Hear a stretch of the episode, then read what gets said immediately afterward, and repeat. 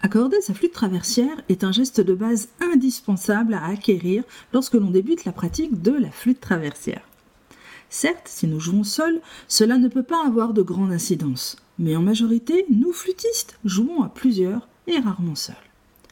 Lors de cet exercice, plusieurs tentent d'accorder leur flûte au petit bonheur la chance, soit en tirant, soit en repoussant la tête de la flûte, mais sans jamais trouver la note juste. Cela paraît difficile et compliqué, mais je vous assure qu'une fois que vous avez tout compris et respecté quelques règles, s'accorder devient un jeu d'enfant. C'est d'ailleurs tout l'objet de ce podcast.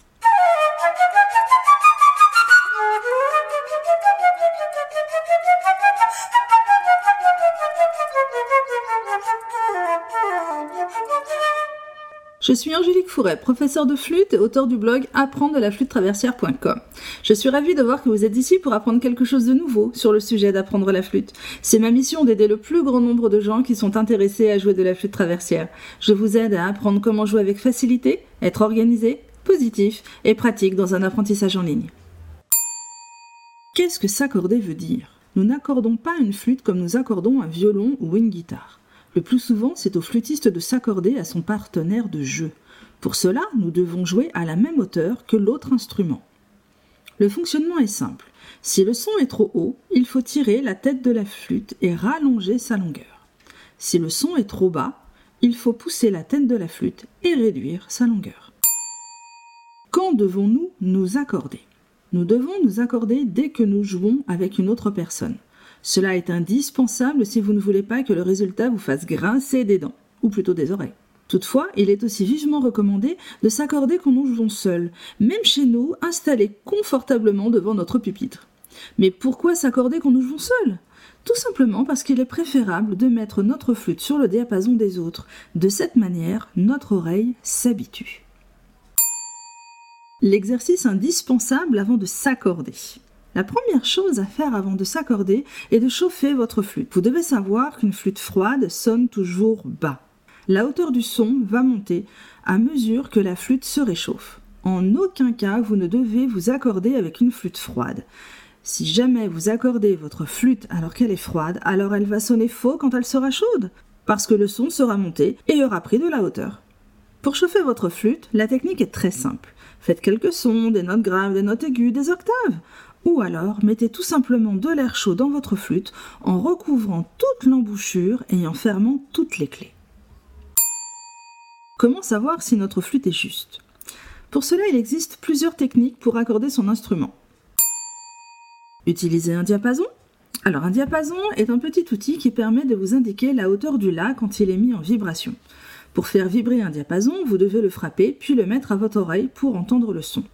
L'avantage de cet outil est qu'il se glisse facilement dans la housse de protection de votre flûte et trouve sa place aux côtés de vos chiffons d'entretien. L'inconvénient est qu'il n'est pas très pratique pour les débutants qui ont besoin de tenir leur flûte à deux mains. Utilisez un piano. S'accorder avec un piano ou un clavier numérique nécessite également d'avoir une bonne oreille. Comme avec le diapason, à partir du La du piano, vous devez être capable d'entendre si votre flûte sonne plus grave ou plus aiguë. Cet exercice est d'ailleurs très bien pour travailler sa justesse. L'avantage de s'accorder avec un piano est que vous pouvez aussi vérifier les accords ou les quintes pour voir si l'ensemble sonne juste. Utilisez un accordeur. C'est la méthode que je recommande si vous débutez ou si vous n'avez pas une bonne oreille. Et oui, cela arrive aussi à ceux qui pratiquent depuis longtemps. L'accordeur est un petit appareil qui va vous indiquer la note que vous jouez sur un petit écran.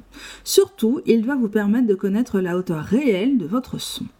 Sur l'écran, vous aurez une aiguille qui se déplace de gauche à droite. Lorsque la lumière est rouge, la note est fausse. Si l'aiguille est à droite, la note est trop haute. Vous devez alors baisser votre flûte en tirant.